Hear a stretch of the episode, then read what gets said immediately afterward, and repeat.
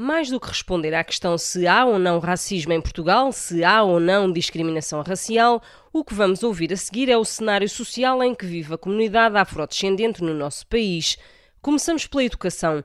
Beatriz Dias é professora do ensino básico em Lisboa e, se se abordar as taxas de reprovação dos estudantes negros, conclui-se claramente que são maiores que a de outros jovens. Ou seja, trata-se de uma geração que está a ser excluída do ensino muito cedo. As taxas de reprovação e de retenção são superiores para os afrodescendentes, já tinha dito. Uh, no primeiro ciclo é 16% contra 5% para os portugueses. No, no, segundo ciclo é de 28% contra 11% para os portugueses. No terceiro ciclo é de 32% contra 15% para os portugueses. E no ensino secundário é de 50% contra 20% também verificamos que há um maior encaminhamento para os cursos profissionais. Isto acontece o dobro no ensino básico e o triplo no ensino secundário. E há um menor acesso ao ensino superior. Estes jovens acedem cinco vezes menos ao ensino superior do que os jovens portugueses brancos. Portanto, os jovens portugueses brancos ou não brancos, porque aí, aí não, temos, não temos a separação. Beatriz Dias faz parte da Associação de Afrodescendentes e da experiência de mais de 20 anos que tem como professora, verifica que o jovem negro é percepcionado como um estudante que tem características diferentes dos outros estudantes são estudantes problemáticos, são estudantes indisciplinados, são estudantes com pouco sucesso, são estudantes nos quais não vale a pena investir tanto, ou então vamos encaminhá-los para um curso profissional, porque assim vamos criar a possibilidade de ter sucesso. Portanto, é isto que está a acontecer e por isso é que os números são tão grandes. Quando nós verificamos que em Portugal um em cada três jovem que termina o ensino secundário acede ao ensino superior, portanto, só 30, 33% dos jovens que acabam o ensino secundário secundário é que seguem para o ensino superior, quando, quando fazemos o recorte de raça, verificamos que este número baixa eh, drasticamente. O problema é estrutural. A sociedade há muito que está mentalizada para pensar assim, conclui Beatriz Dias. Trata-se mesmo de uma continuidade colonial, diz, que olha para estas comunidades como os indígenas de antigamente. Que hoje são os, os incivilizados que é preciso domesticar e que têm uma relação com a aprendizagem muito difícil e que é preciso encontrar uh, tarefas mais manuais para que eles possam melhor aprender e mais sucesso alcançar. Mas é claramente uma herança do que foi o, o projeto colonial português, do que foi esta ideia da identidade portuguesa, do que é esta narrativa hegemónica do que nós somos enquanto nação e quantos mundo demos ao mundo, e isto tudo continua a estar na escola, na forma como estes alunos são percepcionados, tratados e excluídos, colocados no fundo da sala, na negra, para não se ter que lidar com eles. Portanto, nós temos que olhar para as escolas como um local onde ainda nós podemos ter políticas públicas de justiça e de equidade que possam incluir estes alunos nos seus sonhos, nos seus desejos, no que eles pretendem fazer enquanto cidadãos. Ouvimos Beatriz numa audição pública no Parlamento, onde foi também levantada a questão da habitação. Onde vivem estas comunidades, em que condições, que mobilidade têm dentro desse espaço? Para Flávio Almada, da Associação Cultural Moinho da Juventude, na Amadora, o que se passa no bairro da Jamaica, no Seixal, é o exemplo perfeito para responder a esta questão. Eu acho que não há melhor argumento do que ver a imagem do que aconteceu na Jamaica, as condições em que as pessoas estão a viver. E normalmente tenta-se culpabilizar as pessoas, dizer não, não, não, não, fazem nada, fazem-se de vítima. Não. O racismo é algo que é produzido estruturalmente para precipitar a morte. A morte. Isso deve ser dito.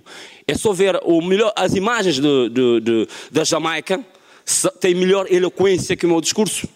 Não é preciso as imagens da Jamaica. É um exemplo concreto que as pessoas estão a viver nessas condições. Flávio garante que ter casa ou arrendar habitação é passar por um processo em que a resposta não varia muito. Eu não posso alugar a, a, a, casa porque, sabe, o último negro que teve aqui causou problema. Não, não, não, não, a questão não é essa. É racista é um racista. Isso, isso também é mais um problema. Isso é mais um problema. Mas o maior problema que se vê é a forma como as pessoas foram despejadas. A senhora foi trabalhar e voltou para casa, não tinha casa. É a forma como trata a nossa comunidade como se fosse lixo. Esse, esse, esse termo que eu vou utilizar, como lixo. Isso é um facto, é a realidade. E, e, e Santa Filomena aconteceu isso, não se mandaram pessoas lá para... Aquelas pessoas conseguiram casa, que tiveram sorte. E, e tem outro da questão da habitação. Por exemplo, o realojamento, quando se faz o realojamento, uh, nós chamamos aquilo de arquitetura policial, urbanização policial, porque tem uma saída, uma entrada, e quando a polícia fecha, é por A para toda a gente, se transforma em guetos. Não é apartheid jurídico, mas é um apartheid de facto. Porque é segregação. A partir das nove e meia, dez horas, quase não tens transporte. Estás muito longe e como que uma pessoa vai sair? A mobilidade, a questão da mobilidade.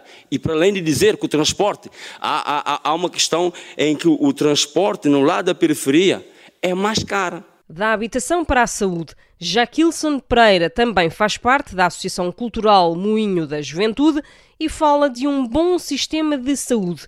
Mas o problema são os funcionários desse sistema e a resposta que dão aos negros que lhes aparecem à frente. Agora, quando os imigrantes vão, por exemplo, de países que têm protocolo, chegam no hospital ou centro de saúde, dizem oh, uh, há países tipo Cabo Verde, que nós constantemente na associação temos que enviar o protocolo para as pessoas serem atendidas.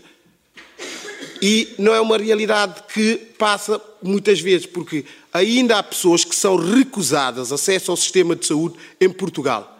Imigrantes diariamente são recusados e muitas vezes com aquele discurso que não pode ser tolerado na nossa função pública, quer dizer, é para se não estás contente, vai para a tua terra. E isso nós estamos a normalizar essa ida, essa parte de tirar o tapete do nosso direito, quando nós reclamamos o nosso direito, dizer vão para a vossa terra. Esse discurso, o Estado tem um papel fundamental de não aceitar. Não podemos tolerar, e isto que eu acho que é tolerância zero, estar a dizer cidadãos que vão reclamar os seus direitos para irem para as suas terras. Então dizer, às vezes, quer dizer, vão para, para a vossa terra, eu digo, da Amadora ninguém vai sair. A comunidade afrodescendente sente ainda o peso de não ter muitas saídas profissionais. Dedicam-se ao trabalho na limpeza ou à construção civil. E não é só no setor privado, explica Filipe Nascimento, da Associação Cabo-Verdiana. Acho que o próprio Estado também não dá muito exemplo nesta matéria. Se nós verificarmos, como eu aqui eh, disse há pouco, onde é que nós eh, temos os nossos lugares reservados no mercado de trabalho, o próprio Estado é um dos maior, é o maior empregador do país. Se formos a ver, dentro dessas estruturas, tanto na, nas administrações públicas como nas empresas estatais, penso que eh, não podemos fingir que essa realidade dos afrodescendentes e dos estrangeiros, de modo geral, não existe. Podemos ter uma exceção ou outra, e aqui não posso fugir a esta realidade e tocar com, com a política, dizer, bom, temos um deputado ou descendente ou, ou africano, mas é uma exceção da exceção. Podemos ter uma, uma uh, apresentadora de televisão uh, de, de, não, não portuguesa ou não da raça branca, desculpa-me aqui ser muito frontal a usar esses termos mas é uma exceção da exceção. O Estado também não ajuda quando esta comunidade se depara com um tratamento menos favorável. A Segurança Social é acusada de inoperância perante as queixas de tratamento desigual no acesso ao mercado de trabalho. Há, um, há, há, vozes que às vezes dizem não, temos que começar a falar em cotas também para os, os negros na, na, na, nas, eh, na integração nas empresas do Estado, ou mesmo empresas privadas, ou na política, eu diria, eu sou contra cotas para, para os negros, porque isto é sinal de que a consciência, a nossa consciência, a consciência da sociedade está, porque é, é, no fundo isto, se colocarmos cotas, estamos a reconhecer que a, a sociedade não está consciencializada para, para aquilo que é a realidade. Ora, mesmo perante todas estas dificuldades, Filipe Nascimento nem quer ouvir falar de cotas para negros para a entrada no mercado de trabalho. Há, um, há, há, vozes que às vezes dizem não, temos que começar a falar em cotas também para os, os negros na, na, na, nas, eh, na, integração nas empresas do Estado ou, ou, mesmo empresas privadas ou na política. Eu diria, eu sou contra cotas para, para os negros porque isto é sinal de que a consciência a nossa consciência, a consciência da sociedade está. Porque é, é, no fundo isto. Se colocarmos cotas, estamos a reconhecer que a, a sociedade não está consciencializada para, para aquilo que é a realidade. obstáculos no acesso ao trabalho, obstáculos também quando se fala em participação política das comunidades negras ou das comunidades migrantes, como resume Cíntia Paula, da Casa do Brasil.